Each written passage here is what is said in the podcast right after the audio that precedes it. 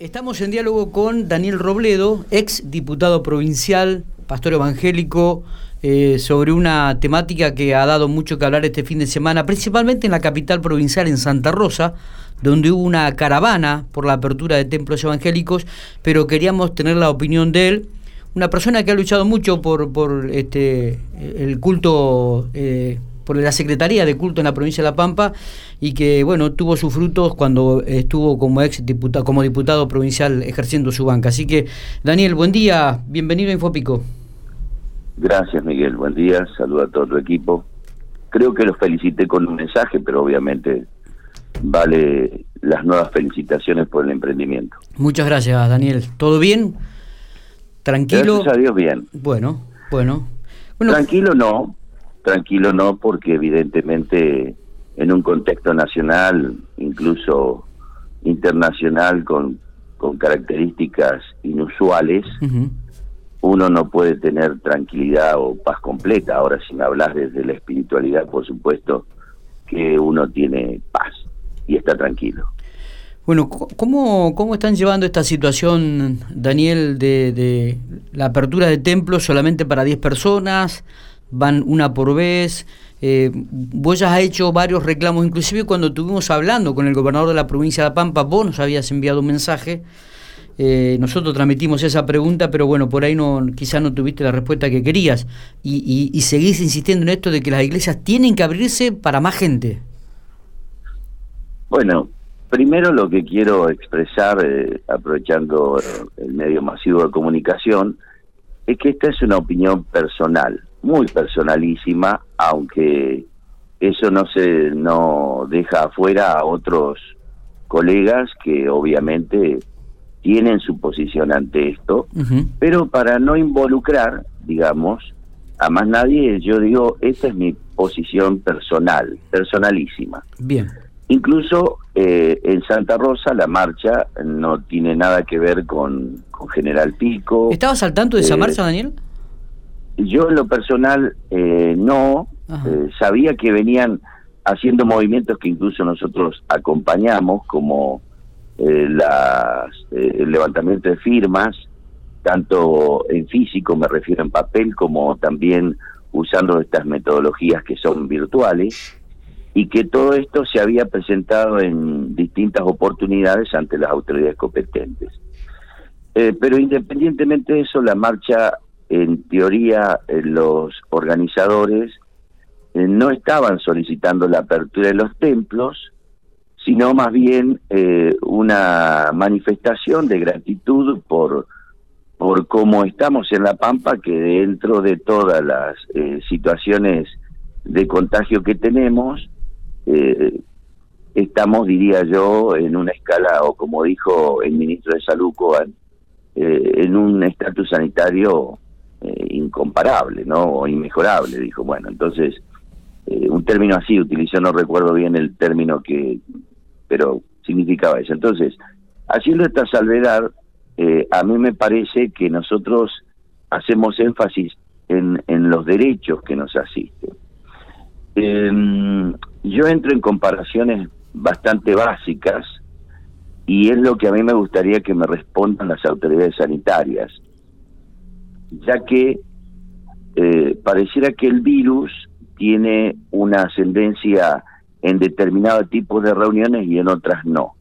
Digo, me parece excelente la, eh, la ampliación, digamos, de la apertura comercial, porque acá hay que ver no solo el estatus sanitario, sino el desastre económico que genera eh, el parate en el país, más allá de las ayudas que puedan tener los sectores más vulnerables, hay sectores que no son vulnerables, pero que de igual manera están abocados a, la, eh, a los servicios y a la producción y que sin lugar a dudas nos ha afectado a todos. Entonces, yo creo que la apertura de los restaurantes, los lugares donde uno va a tomar un café, eh, el comercio, eso es está bien que nos arriesguemos.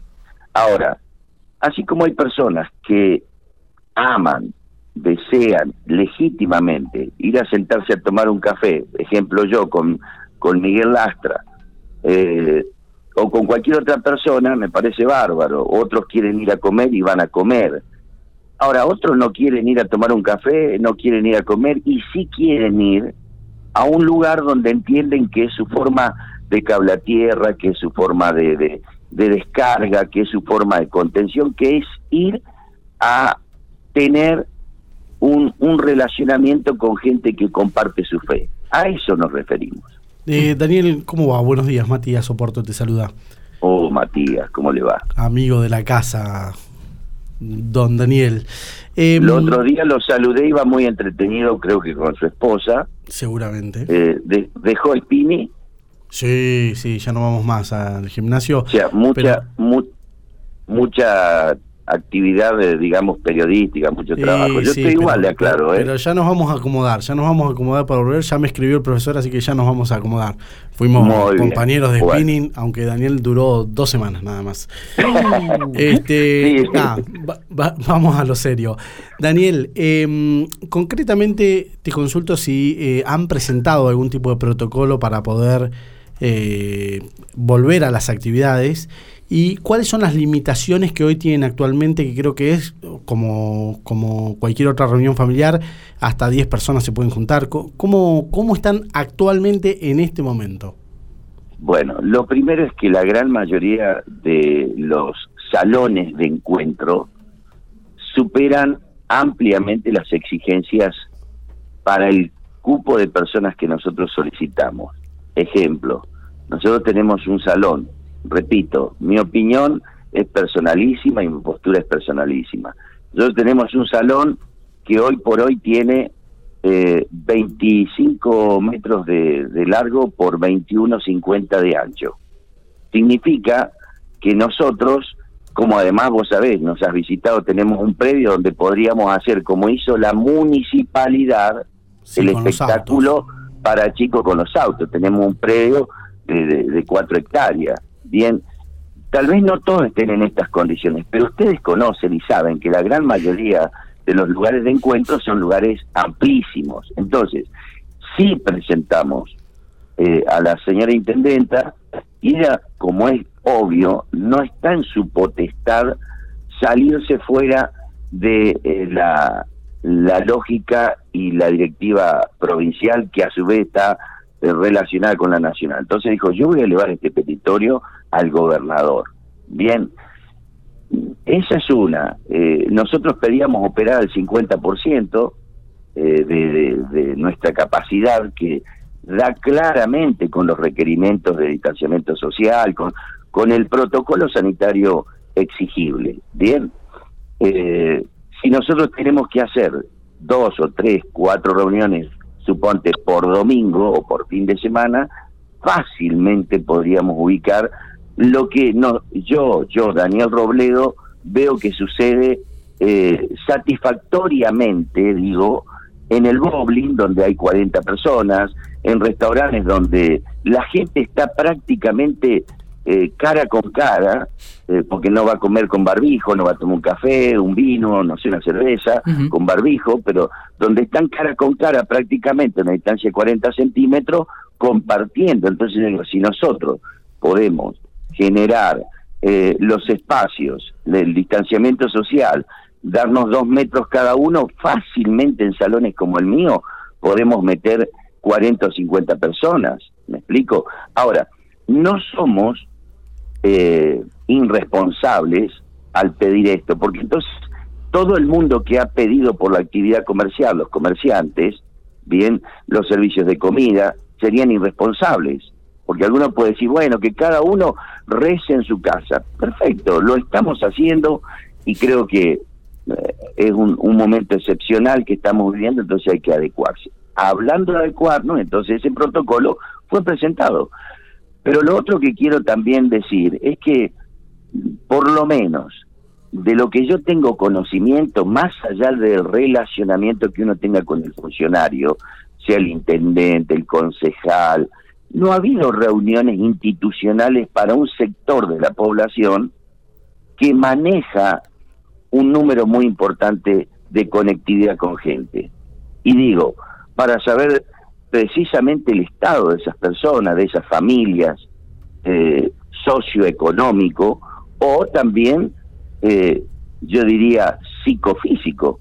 No ha habido una un interactuar eh, donde se pueda convocar a los pastores, una representación, eh, acá en Pico hay un consejo pastoral, eh, y esto no ocurrió en ningún lado. ¿Tuviste alguna respuesta favorable o, o sea, más allá del, del orden lógico de que la intendenta lo va a mandar a la provincia?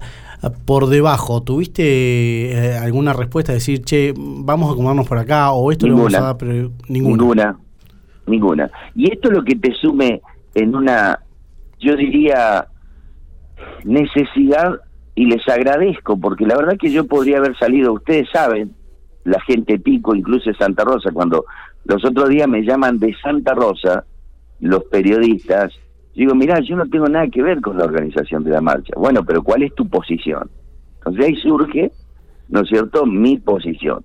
Para mí sería fácil, eh, porque de hecho, no digo todos, pero algunos compañeros pastores nos piden acciones y obviamente saben de mí, de mi militancia social, de mi militancia política, de mi, de mi compromiso con, con la institución, como dijo en la presentación Miguel.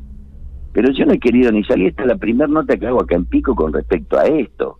¿Me explico? Entonces, nosotros entendemos que se nos está negando un derecho en medio de una situación eh, especial. Eso lo tenemos claro, ¿no es cierto? Entonces, nosotros lo que le pedimos al Estado es que establezca el protocolo que crea conveniente, que revise nuestros lugares de reunión, que, repito, en su gran mayoría son lugares enormes. Puede haber gente que tenga templos más chicos, sí, pero son lugares enormes. Entonces, eh, y que nos dé la libertad, mirá lo que estoy pidiendo, que nos dé la libertad cuando la libertad no se pide, la libertad se ejerce, se vive, pero nos dé la libertad de elegir a dónde queremos ir en nuestros tiempos de ocio cuando no trabajamos o no descansamos. Daniel, eh, otro problema también que deben estar viviendo los, las iglesias evangélicas, también la otra iglesia católica, calculo, es la situación económica. Es una de las eh, motores también que muchas veces en la economía de las localidades son las iglesias evangélicas que viven permanentemente generando trabajo, eh, mejoran sus instalaciones, este, el predio de ustedes generó muchísimo trabajo, alambrarlo, construir, es decir, también esto les ha recortado los ingresos, me parece, este parate. ¿Cómo están llevando esta situación? Bueno, vos sabés que todos los sectores eh, empresarial, productivo, comercio, todos han entrado, y repito, lo voy a decir por tercera vez, esta es una opinión personal, eh, han entrado en, en, en ayudas que bien ha hecho el gobierno en considerar. Ahora, para hacer que nosotros tenemos atención de población vulnerable, vos no vas a encontrar una iglesia o una institución de este tipo que no esté asistiendo a familias. De ahí podemos ingresar al análisis de si estamos eh, superponiendo esfuerzo con el Estado, ponele que sea, ponele. Pero en, en, la gran mayoría de las veces no ocurre eso. Entonces uno está asistiendo a personas. Bien. Eh, además, como vos decís, somos instituciones autogestivas de recursos y no nos quejamos. Hemos sobrevivido no a pandemia, hemos sobrevivido incluso a, a la discriminación eh, de todo y de todos. Y hemos sobrevivido y hemos, hemos crecido, porque lo que no te mata te fortalece. Entonces, sin lugar a duda, nosotros no nos centramos en lo económico, porque la gente empieza, al pastor se le terminó el curro del diezmo, pero no es eso. Vos mismo lo dijiste, nuestras instituciones funcionan como centros satélites de promoción comunitaria, bien, de contención, no solo espiritual, sino de un montón de, de cuestiones. Nosotros en el predio tenemos un equipo, teníamos ante la pandemia un equipo de cuatro profesionales, psicólogo, asistente social, maestros, profesores de educación física para contener a esa barriada de esos chicos que querían asistir y que de hecho, si vas a ver el predio hoy nos han roto los vidrios, no, no, nos robaron un montón de veces, o sea, nosotros no podemos ir 10 personas a trabajar al predio porque nos meterían en el artículo 205 o se han judicializado la pandemia. Bien. Bueno, Daniel, la verdad que has dejado más que claro tus opiniones y esperemos que tengan una resolución pronto, porque bueno, eh, en esta situación también de pandemia creo que el acompañamiento espiritual para quienes así lo, lo deseen y así eh, lo hagan habitualmente puedan tener ese acompañamiento tan necesario, ¿no? Claro, eh, por eso digo, obviamente que llamémosle en lo natural, porque es más difícil reconocer lo espiritual, pero no es menos esencial. Eh, palabrita que se usa mucho en este tiempo, ¿no? Digo, eh, la esencialidad, ¿quién la mide? ¿Quién la está midiendo? La pregunta es, como todos los estudios que se hacen, ¿no es cierto? Eh, sin lugar a dudas, vamos a tener estudios científicos, profesionales, probablemente en el 21-22, que nos van a decir los efectos, pero nosotros ya lo estamos viendo los efectos. De hecho, una de las preocupaciones que tenemos es precisamente por la familia, por esto de que eh, interactuar mayoritariamente en un encierro eterno como el que estamos viviendo, sin la socialización a la que el ser humano por naturaleza está creado, el relacionamiento ese que tiene y se construye, bueno, ha generado problemas diversos en la familia, diversos. Algunos se conocen, otros no se conocen, pero si agravamos digamos, no solo el relacionamiento, las discusiones intrafamiliares, la violencia, el abuso, a esto también tiene que meterle lo que ya alguna vez hemos dicho y que es un problema eh, común hoy en la sociedad, ¿no? El consumo de drogas, el consumo de alcohol. Bueno, y, y yo no hablo de hacer fiestas, ¿eh? La verdad que, que creo que la responsabilidad tiene que partir por cada uno de nosotros y la verdad que yo no sé si está bien que el gobierno nos cuide, no, cada uno tiene que hacerse responsable. Nosotros entendemos que si nos, si nos abren, si nos permiten ejercer la libertad con que la constitución nos reviste, eh, obviamente que hay que cuidar a la población susceptible, ¿verdad? Porque somos conscientes de eso. Bueno. Ahora, también estamos hablando de una inmunidad natural a la jamás en la historia de, de los virus y de las pandemias se ha metido adentro a la gente sana. Siempre se controló a la gente. Entonces, cuando la verdad que uno no termina creyendo en algunas cosas, y con esto cierro, cuando el ministro de Salud, el actual ministro de Salud Nacional, allá por enero decía, yo no creo que el virus llegue, y yo veía las imágenes de los controles en, en Ezeiza de todos los que venían de los, de los eh, focos donde estaba propagándose el virus y a uno le ponían la pistolita y a 20 no. Entonces, yo digo, a ver, a la distancia creo que todos tenemos derecho a equivocarnos, pero lo cierto es que eh, tenemos que revisar varias cosas. Y entre las cosas que pedimos que se revise también es esta, la que estamos diciendo, la esencialidad de la contención espiritual y de la expresión de la fe conforme nosotros la, la entendemos y la percibimos. Muy bien, muchísimas gracias Daniel, la verdad que... A ustedes. Muy amable por habernos atendido y por explayarse sobre la situación que están viviendo ustedes.